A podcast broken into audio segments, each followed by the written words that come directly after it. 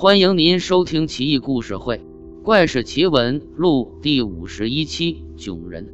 从前有一个姓刘的人，他住在朱坊，他不能和别人说话，倒不是因为他是哑巴或者语言障碍，而是谁和他说话谁倒霉，要么会无缘无故遭灾祸，要么会悄无声息死掉。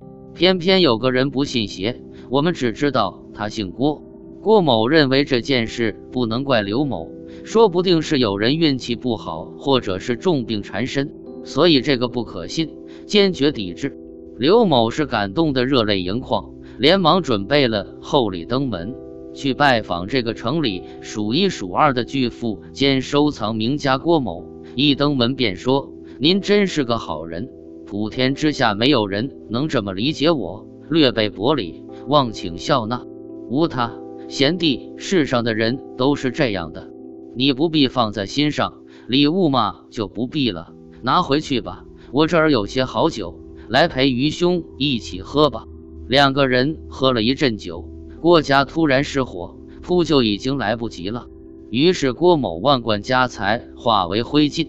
从此，所有认识刘某的人都把他称为人中的修流，对他厌恶之极。偶尔在路上碰到。立刻尖叫，狂奔回避。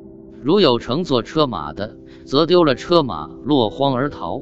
他把自己关在家，偶尔一次出门，人们见了他惊慌而去。有人说见了鬼也没这么恐怖。